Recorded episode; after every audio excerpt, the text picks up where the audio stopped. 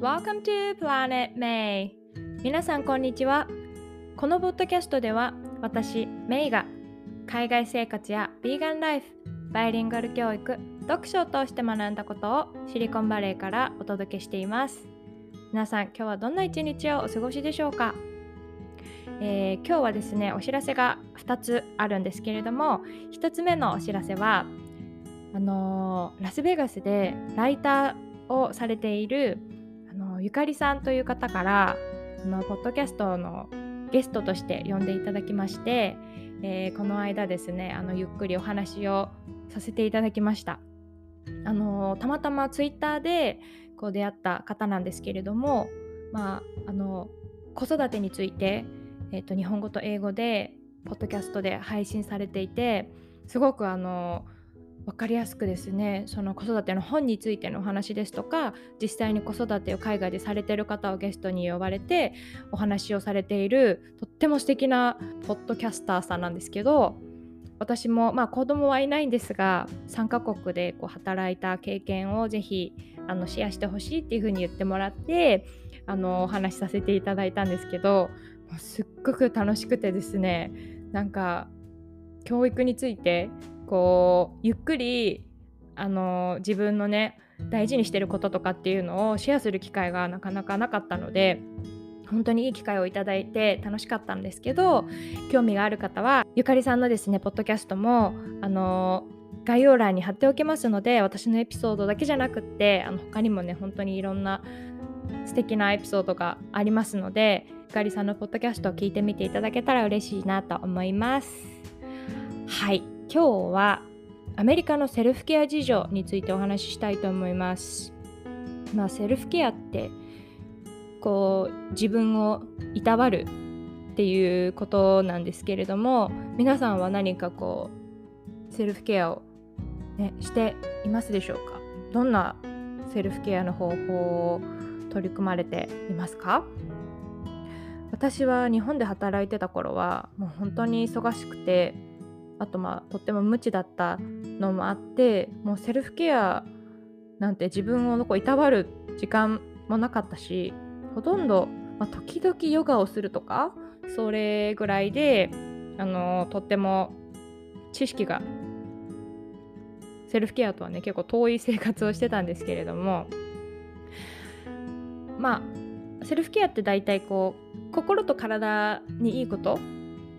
すごくリラックスできることだからそれは人によって違うんですけれどもアメリカではですね結構前からすごくそのセルフケアを大切にしている文化があってまあいろいろこうストレスがね溜まってきて例えばですけどそのカウンセリングを受けるとかそういうことも日本で言うとちょっとなんかこうネガティブなイメージなんか隠しておかなければいけないことをカウンセリング行ってるっていうことをこうネガティブに思う人もいると思うんですけど、まあ、すごくあのカジュアルというか気軽にアメリカではオープンにしている人が多いなっていうふうに思っていてなのでそのいろんなねセルフケアの方法を私もアメリカに来て知ったんですけれどもこの前、えー、行ってきたそのキャンプとかハイキングっていうのもそれこそセルフケアの一つだなっていうふうに思っていて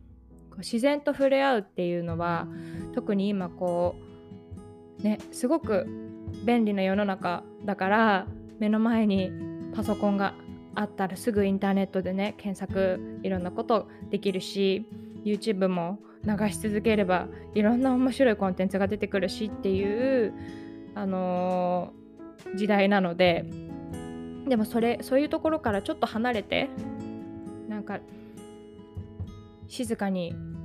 鳥の声を楽しむとかそういうねことがすごい大事だなっていうふうに思っていてまああの私たちは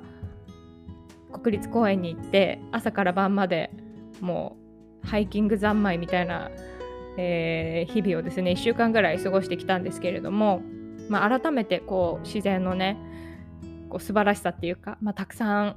ちょうど花が咲いていたりとかあとねとっても珍しい植物今まで見たことがないような葉っぱの形をした木だったりとかそういうのも見つけたり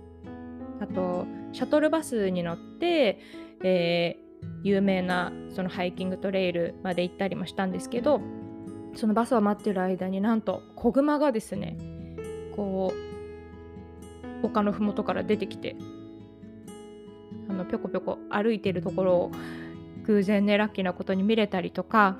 あとリスとか鹿とか魚とかもねたくさんいたのでそういう時間ってねすごく大事だなっていうふうに改めて思いました。あとキャンプに行く前に近所の方とあのー、まあ初めてですねこうゆっくり会ってお話しする機会があったんですけどまあシリコンバレーっていう土地柄もあって私の近所の人たちってもうほとんどが IT 関係のお仕事されているんですね。で、まあ、Amazon だったり、Apple だったり、Google だったり、Microsoft だったり、まあ、あのー、みんなとってもこう、機械に強いというか、うん、そういうことをメインでしてる方が多かったんですけど、あの、そういうね、人たちも、やっぱりこう、デジタルに日中触れているからこそ、こう趣味とかはね、ハイキングとかあの painting、えっと、絵を描くこととかあとヨガしてるって言ってた人もいたし料理が好きだよって言ってた人もいたりしてもうあのー、最終的には、えっと、庭にねどんな植物を育ててるかとかなんかどんな野菜を育てるプランかとかなんかそういうガーデニングの話とかになったりしたんですけどやっぱりこう機械に触れることが多い人たちもそのセルフケアっていうのをすごく大事にしてたりとか自然とね触れる時間をとってるんだなっていうのを改めて私もあの、彼ら彼女たちと話していて実感しました。うん、で、まあ、よく言われてるそのセルフケアには例えば読書だったりとか瞑想だったりとかあと運動ですよね。こう運動も定期的にしてる人がすごく周りに多いので結構家の前とかをねジョギングしたりとかあの歩いてるカップルとかをよく見かけるんですけどあと映画を見たりマッサージに行ったり日記あのジャーナリングとかですねを書いたりあと友達とまあ会ってじゃしたりとかそういういろんなこうリラックスさせる方法があると思うんですけどうんまあ今特にコロナでこう全世界でセルフケアの大切さっていうのがこう今まで以上に注目されてるなっていうふうに思っていて私自身もねこれからもこう自分のケアをしていく大切さっていうのも忘れずにいたいなっていうふうに思っています。で2つ目のお知らせなんですけど今のこのセルフケアのことをですねよく発信したりとかあと self-care Sunday っていうまあ、あの自分のためにケアできることいろんな取り組み方とかをサービスで教えてくれてるアメリカに30年住んでるもうアメリカの先輩ですね。まー、ちゃんっていうお友達がいるんですけどそのまーちゃんと実は、えー、明日インスタのライブをすることになりましたのでこのまーちゃんのね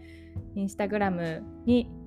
あの呼んでもらったので興味がある方は日本時間の土曜日の夜7時からインスタライブでまー、あ、ちゃんとこのセルフケアだったりとかビーガンについてお話しする予定なのでぜひ聞いてみていただけたらなと思います。それでは今日も最後まで聞いてくださってありがとうございました。また次回の配信でお会いしましょう See you next time!